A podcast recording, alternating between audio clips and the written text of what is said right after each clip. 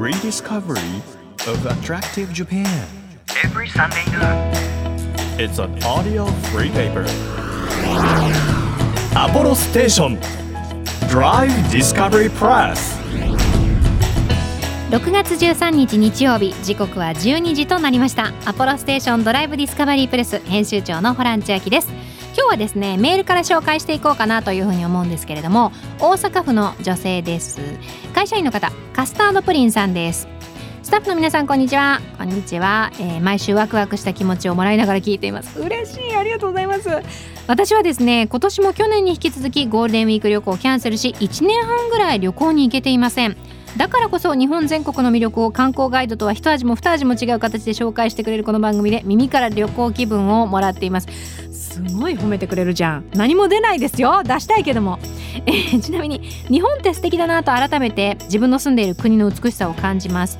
コロナが落ち着いたらえ以前1台の車で友達とドライブしながら行った香川の讃岐うどん巡りをしながらコンピラさんにお参りに行きたいですということなんですけど実際に香川のうどんの写真を送っていただいたんですけどすごいあのー何これエビ天かな？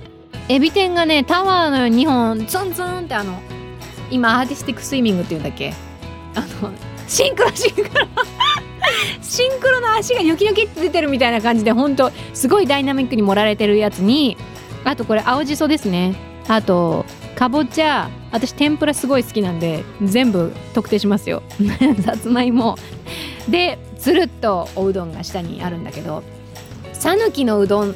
香川のうどんってめちゃくちゃ美味しくてもうあえてこういう表現をするんですけどなんてことない町のほんと食堂みたいなお店にすごい行列ができたりするんですよ。朝7時とかから。で朝うどん夜うどんっていうのがあるらしくて私は香川に行った時に朝うどんも夜うどんも体験したんですけど本当に美味しいの。なんかもうたまらなく美味しかった。あの東京ではなかなか食べられないなっていうふうに思いますしこんなにコシがあって本当何シンプルなうどんなんですけど何も持ってなくてもすっごい美味しいの。だから私カスタードプリンさんの気持ちわかります。そして私も讃岐のうどん食べに行きたいです。こんな感じでですね日本のいいものを再発見していこうという番組でございます。耳で聞くフリーペーパーとなっています。皆さんにとって身近な地域からお気に入りの場所そして一度は行ってみたい土地まで毎回さまざまな特派員をお招きしまして魅力的なローカル情報をお届けしていきます。旅に出られない今ね皆さんこの時間だけでもあの旅行した気分になっていただけたらということでさらに改めて皆さんの地元にも目を向けていただきたいという思いを込めてお届けします。アポロステーションドライブディスカバリープレス今週は先週に引き続き特別特派員にお醤油のスペシャリスト全国のお醤油を販売していらっしゃる職人醤油を運営している高橋万太郎さんに来ていただきます。楽しみにしていてください。1ページ1ページ紙面をめくるように輝きあふれる日本各地の情報と素敵なドライブミュージックをお届けします。音のフリーペーパーアポロステーションドライブディスカバリープレス。今日も最後までお付き合いください。アポロステーションドライブディスカバリープレス。この番組は出光興産の提供でお送りします。東京 FM をキーステーションに全国 JFN38 局ネットでお届けしています。耳で聞くフリーペーパーアポロステーションドライブディスカバリープレス。改めまして編集長のホラン千秋です。そして今日も先週に引き続きですね全国のお醤油を知り尽くしたお醤油のスペシャリスト高橋万太郎さんをお迎えしております。高橋さん今回もよろしくお願いします。お願いします。前回はですねお醤油にいろいろな個性があるということで紹介していただいたんですけれども今日は実際に舐めて食べてみようということなんですけれど、はいぜ 待ってました。っていう。まずは濃い方からたまり醤油再仕込み醤油濃い口醤油薄口違うよ。甘口醤油薄口醤油白醤油という風になってるんですけれども、真ん中からがいいと思います。真ん中から？はい。できれば甘口は一番最後で、最後。濃い口からがいいと思います。いつものやつ、はい、いつものやつ。いつものやつって言っても皆さんあれですよ。これ特別な本当にお醤油なんですからちょっとじゃあ香りから。いい香り。あでもいわゆるもう本当普段使ってますお世話になってますという濃い口醤油、ちなみに今日私がいただくのは百寿はい、秋田県です。倉本さんは？石孫本店さん。石孫本店さんが作ってる昔ながらの作りが半端ないところです。え今と何が違うんですか？使ってる道具が違う。博物館に昔の醤油ってこういう風に作ってましたみたいなやつがまだ現役で使われてるっていうのと、小麦を石炭で未だにいってます。普通は？バーナーというかガスバーナーとか、は熱風かけて処理するとかが多いんですけいど、うん昔ながらのレンガ積みの小麦をい。る機械で熱源が石炭で今時石炭どこで買うんだみたいな話だと思う。確かに。いただきます。あふわって広がりますね、はい。口の中に香りが、美味しい。続いて薄口がいいと思います。薄口に行く、はい。薄紫、はい。薄口醤油の主産地が兵庫県辰野市っていうところで蔵元の名前が末広醤油さんですね、見た目はすごく薄いと思います。さっきの濃い口と比べると。そう。みたらしのあのタレの色みたいな感じあ香りはねちょっと柔らかくなる。軽やかな感じ。いただきます。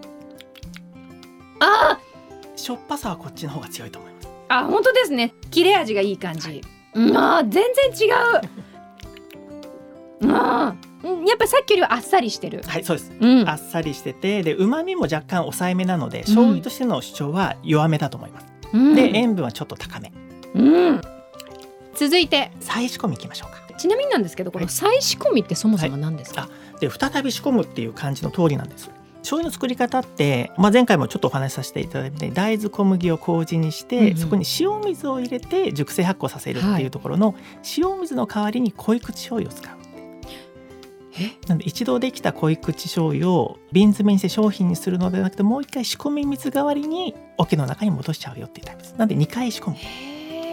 そうなると使う原料が約2倍かかってきますで作る期間も2倍原料も2倍。手間今かかってるんです、ね、そうなんです。ちょっとなんか濃い口醤油と比べるととろっとしてきますよね。とろっとしてます。張ってた。いただきます。あー本当だ。甘みが出てきます。はい。しょっぱいんだけど同時に甘みも感じるんですよ。バニラのアイスにかけても美味しいです。あー。なんかしっかりとなんだろう時間がゆっくりと流れてる感じいい表現ですねそれも。本当ですか？今度使わせてもらいますそれ。大変。さっきのは元気なっていうのかな？働き盛りの40代ぐらいだともうだんだん貫禄が出てきた50代みたいな感じ、うんうん。酸いも甘いも経験してきて若手が相談しに来たら大丈夫大丈夫。そういうことあった俺もっていうなんか懐の深さが見えてきますね。再仕込み醤油。続いてごめんなさい。何続いて今手に取っていただいた、はい。あの一番濃厚なたまり醤油たまり醤油今までの濃い口とか薄口再仕込みが原材料が大豆小麦を使ってくるんですけど、うんうん。このたまりっていうのは小麦使ってないです。するとどうなるんですか？大豆と塩だけなんですけれども、うん。大豆ってざっくり言うと旨味の元なんです、はい。で小麦ってざっくり言うと香りの元なんです、うんうん。で若干香りは犠牲にするんですけど旨味はダントツに高いよっていう。本当だ。香りは地に足ついてる感じ。あそう思います。華やかとは全く正反対だと思います、うん、いただきます。あー再仕込みとも全然違う。どっしりしてる。あそうです。どっしりしてます、う焼き餅とかするとすっごい美味しいですこれ。んうわー美味しそう。美味しいな。次がはい。白醤油、正反対に行きましょう。綺麗な色。あ香りはね華やかなでも軽やかな。もう人生スタートしたばっか 10, 10代。いただきます。あーすごいあの塩味がガツンってくる、ガツンとくると思いまあびっくりした。こんな切り込み方はでい。塩気がくるんだっていう感じ、すでその後にほのかに甘みが残るっていう印象だと思います。白い。面白いんですよ。なんで特にこの白醤油なんかはお出汁引いた時に合わせるとものすごく出汁生かしてくれるんです。あこれだけでもうなんか出汁になるんじゃないかなみたいな風になんか思っちゃいますけど、あそう言われる方もいらっしゃいます、うん、最後に。甘口。でこれは鹿児島とろっともうとろっちょっとしてる。としててですね。あ香りはねちょっとチョコレートみたいな感じ。カカオの高めのやつ。80とか。いただきます。えすごい！ちょっと待って全然！でもびっくりした。ヘッドホンが取れそうになっちゃった。甘い！え？鹿児島だとこれが普通なんです。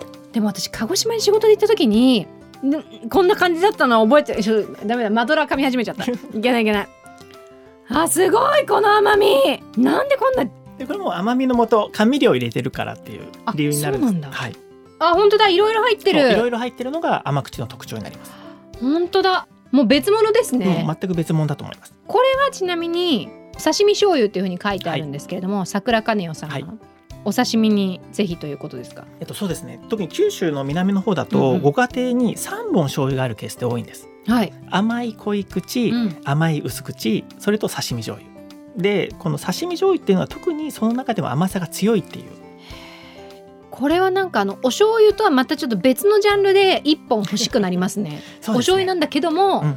本当関東の人からすると本当全然違う概念が、はい。でお砂糖とみりんとお醤油を混ぜて使うじゃないですか、はい。和食って。それを濃く煮詰めた感じみたいな、はい、なんでこれだけで煮物いけるって方多いと思います、美味しい。これは美味しい。2回言ったけど。はあ。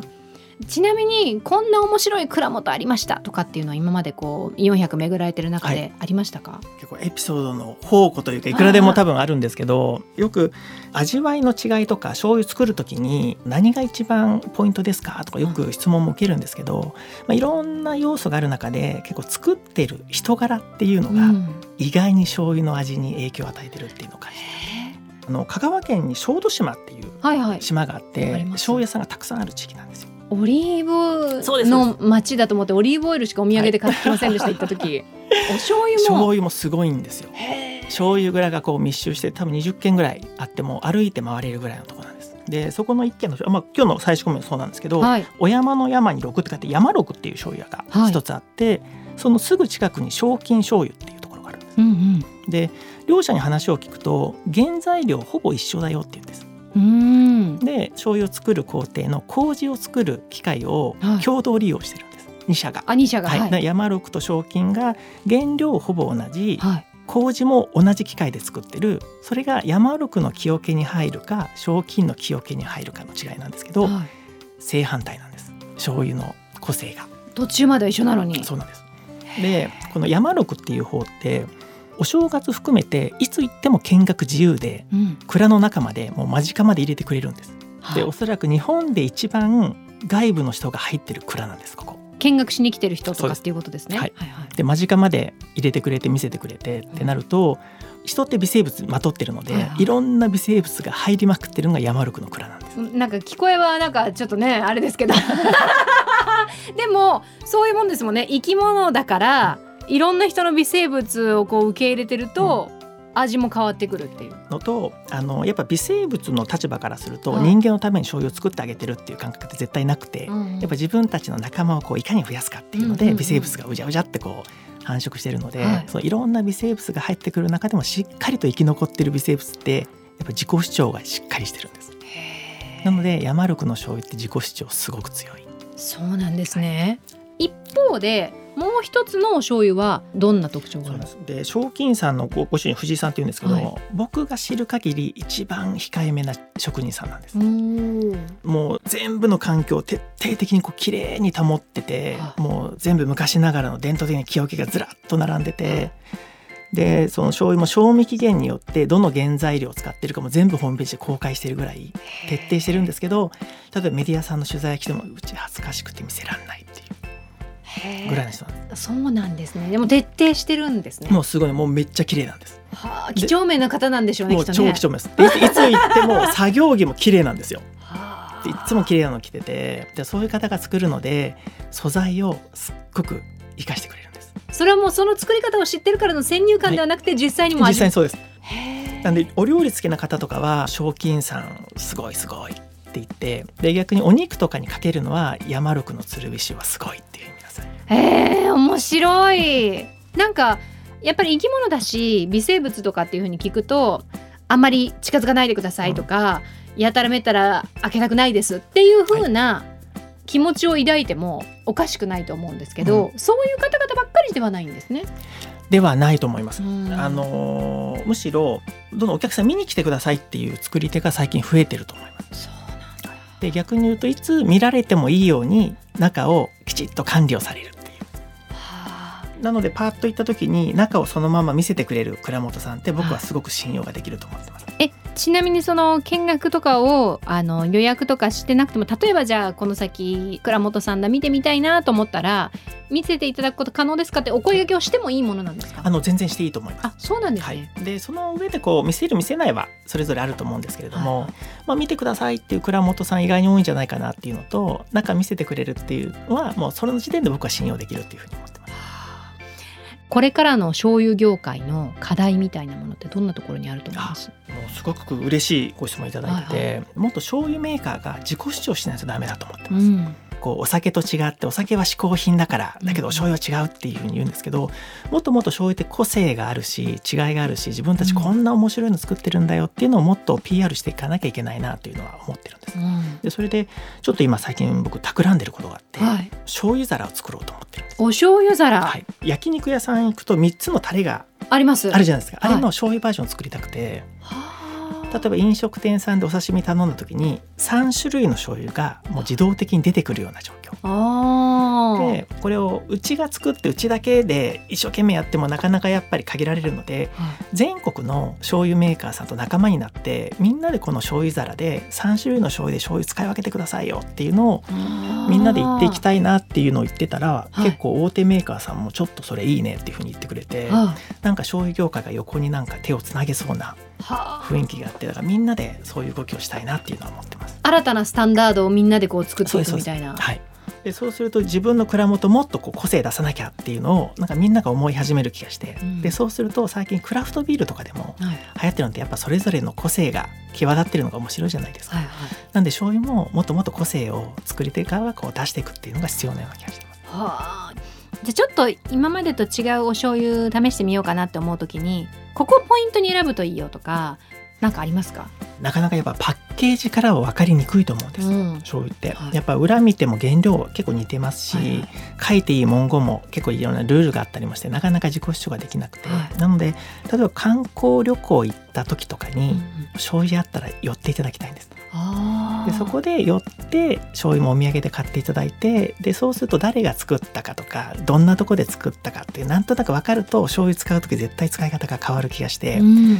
でそういうのを少しずつ増やしていっていただくとなんか自分のあのいい醤油と出会えることがあるかもしれないなっていう気がします。確かに前回高橋さんがあの結構日本全国いろんなところに蔵元があるっていうふうにおっしゃってたので本当それこそ自分の身近な地域で作ってるお醤油ないかなとか調べてみて、うん。地域の味を知るっていうのはとっても楽しい作業ですよね。あそれあると思います、うん。で意外に皆さん地元に醤油あるの知らないと思います。うんで今全国で1200ぐらい醤油メーカーあるので、はい必ず地元に醤油さんあると思うので自分の土地の味ってこういうものなんだっていうのを探しに行って選んでみるっていうのはすごい楽しい作業かなっていうふうに思いますね。はいいやちょっと私あのお醤油の幅を広げてみようってすごい思いました。ぜひともこんなに味が違うんだなんて思いもよりませんでした。ぜひ皆さんもですね、様々なお醤油試してお気に入りを探していただきたいなというふうに思います。アポロステーションドライブディスカバリーブレス。今日の特派員はお醤油のスペシャリスト高橋万太郎さんに来ていただきました。ありがとうございました。ありがとうございました。